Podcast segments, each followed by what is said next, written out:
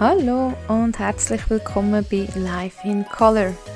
Mein Name ist Nadja, Coach, Potenzialentfalter im Bereich Business und Health Coaching und Stimme von dem Podcast. Du möchtest das Potenzial in deinem Leben und im Business entfachen und deine Lebensqualität verbessern? Dann bist du hier genau richtig. Weil in dem Podcast bekommst du Tipps, Tricks und Infos dazu, wie du deine Freizeit und deinen Job upgraden und wieder Farbe in deinen Alltag bringen kannst. Also dann, reden wir nicht mehr lange um. Los geht's! Viel Spaß beim Zuhören der heutigen Episode.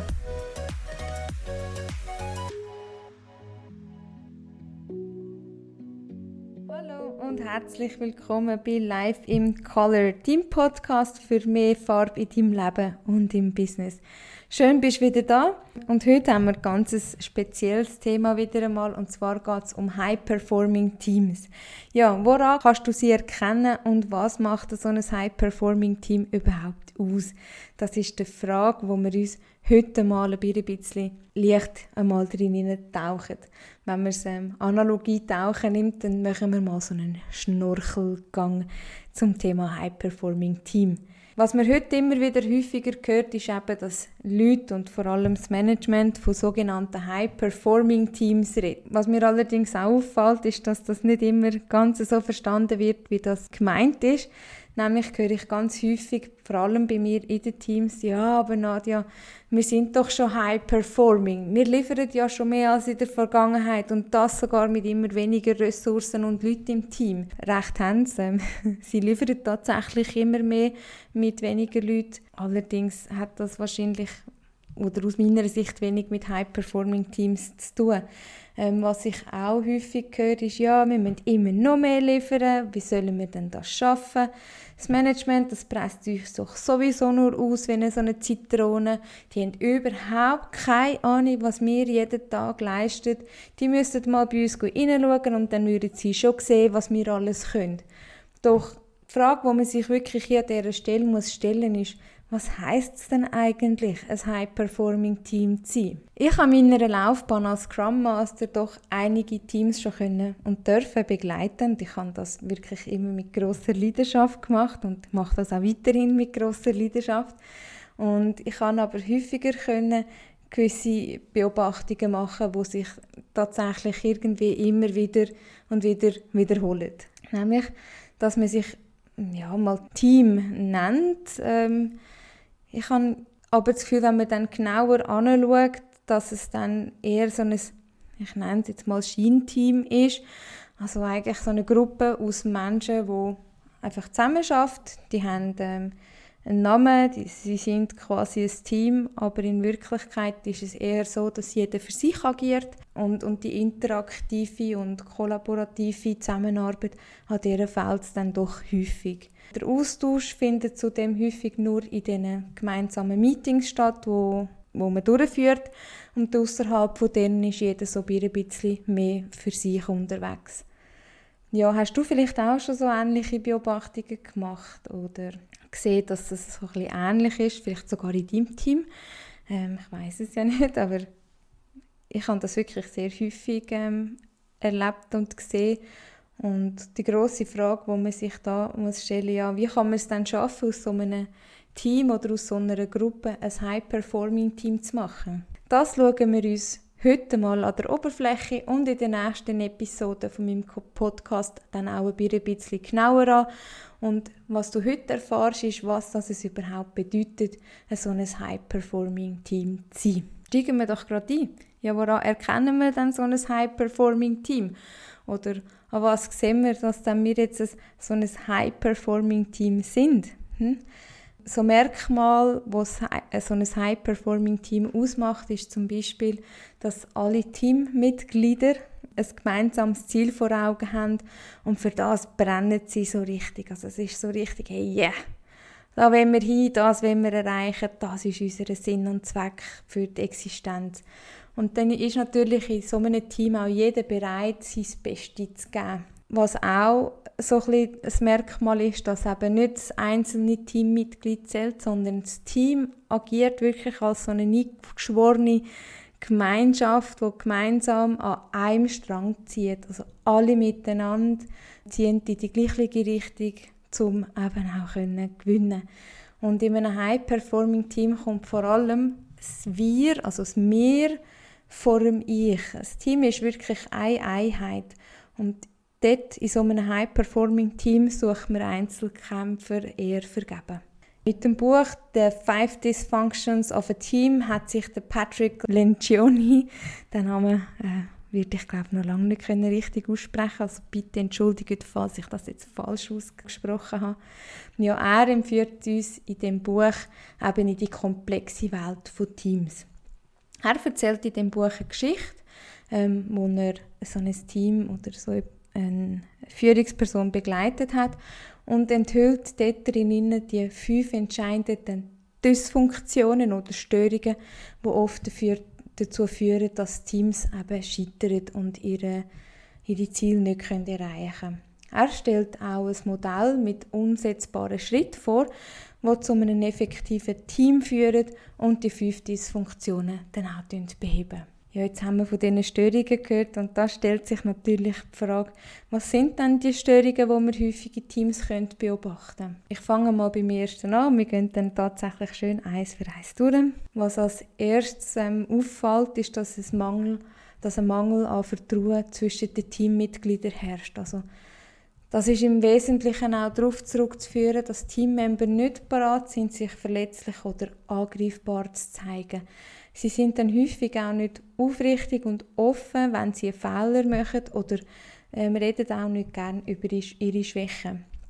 Es ist also unmöglich, mit so einer Ausgangslage eine so eine Vertrauensbasis überhaupt zu schaffen. Also wenn sich die Leute nicht vertrauen und die Leute nicht trauen, ehrlich und offen über ihre Schwächen und Fehler zu reden, dann ähm, ist es schon mal relativ schwer, eine Vertrauensbasis ähm, zu schaffen. Das fehlende Vertrauen, das ist natürlich ähm, etwas, was eher schädlich ist, weil es gibt nämlich dann den Ton für die zweite Störung an, nämlich die Angst vor gesunden Konflikt. Ich hatte also das Erlebnis mal gehabt, das möchte ich gerne mit euch teilen. Wir haben ähm, so einen Team-Survey gemacht und dort ist auch herausgekommen, wir haben Lack of Conflicts. Und dann hat jemand ähm, aus dem Team gemeint, ja, aber ich will nicht streiten mit dem Team. Und da fängt es grundsätzlich schon an, dass das Verständnis von Konflikt halt völlig unterschiedlich ist. Ein Konflikt bedeutet, nicht, bedeutet ja nicht, dass wir streiten miteinander. Aber wenn das Vertrauen im Team nicht um ist und wenn es an dem mangelt, sind sie auch nicht in der Lage, ungefiltert und engagiert über die Ideen, die sie haben oder über Meinungsverschiedenheiten zu, dis zu diskutieren.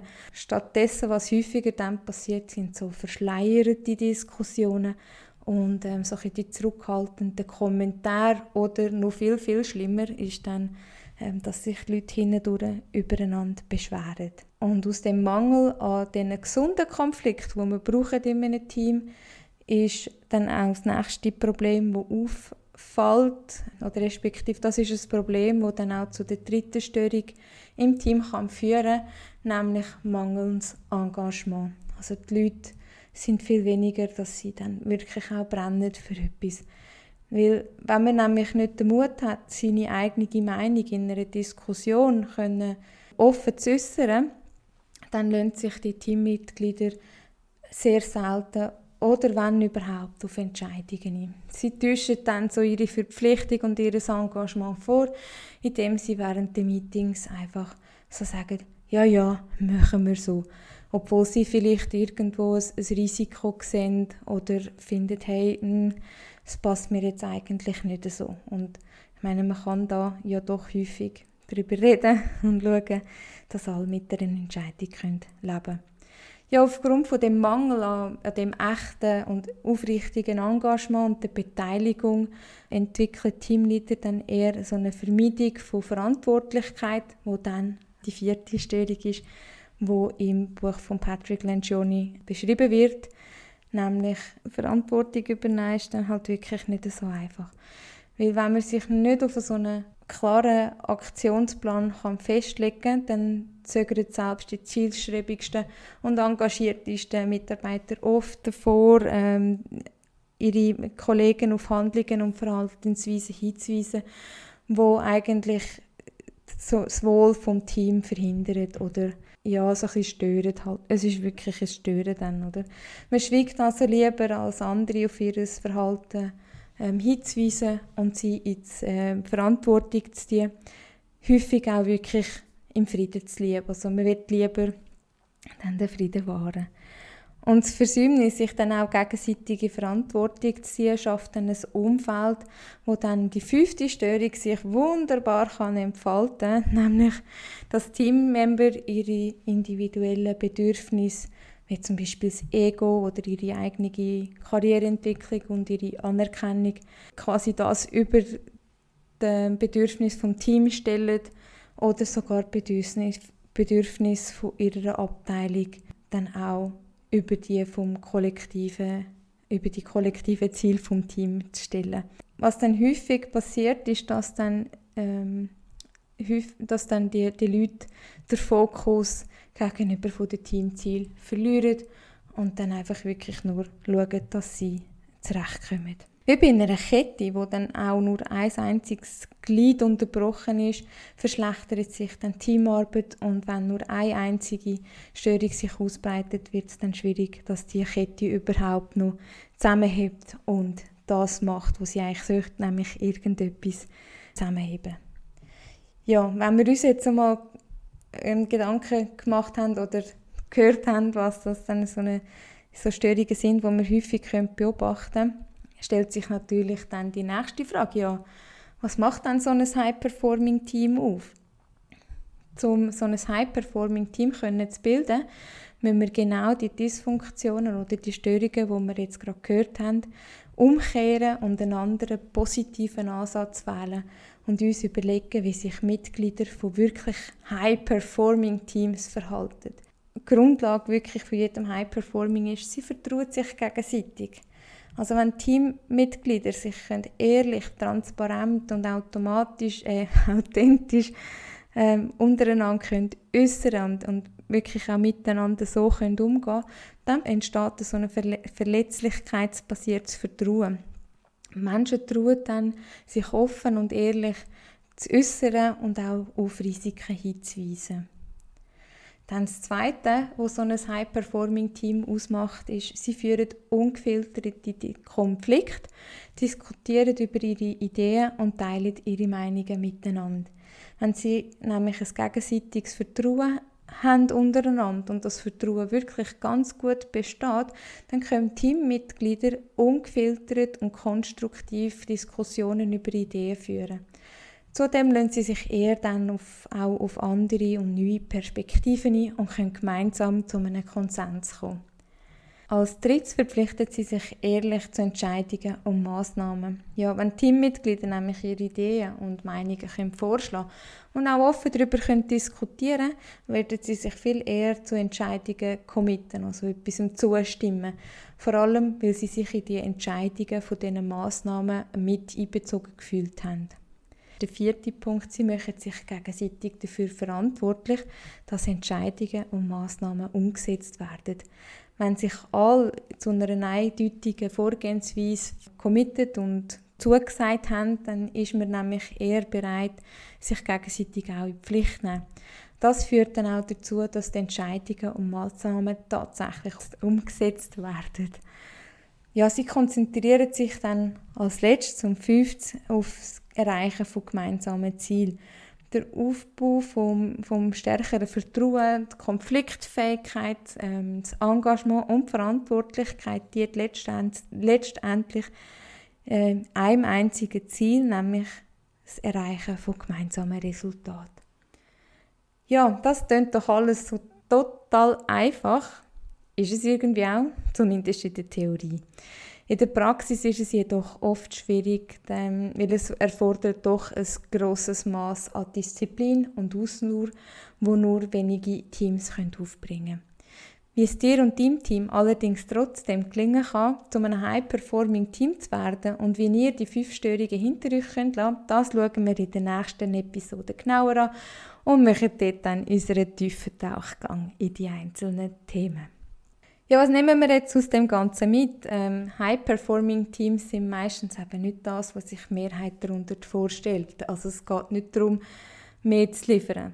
Wobei man muss sagen, dass wenn man so ein High-Performing-Team hat und eben wirklich das Vertrauen untereinander hat, wenn man ähm, die, die gesunden Konflikte kann führen wenn man ähm, sich verpflichtet gegenüber vom Team und von, von Massnahmen und sich gegenseitig auch in die Verantwortung ziehen kann, also wenn jeder seine Verantwortung übernimmt und man sich gemeinsam tatsächlich auf ein grosses Ziel konzentrieren, dann wird man irgendwie automatisch besser und schneller. Also irgendwie das eine führt zum anderen. Man kann es also wie nicht wirklich trennen. In vielen Teams kann man allerdings die sogenannten Dysfunktionen oder Störungen oder zumindest Teil davon beobachten. Das ist etwas, was ich ähm, so für mich mitnehme und darum halt häufig auch so ein bisschen wie so ein Kieselstein im Triebwerk drinnen ist.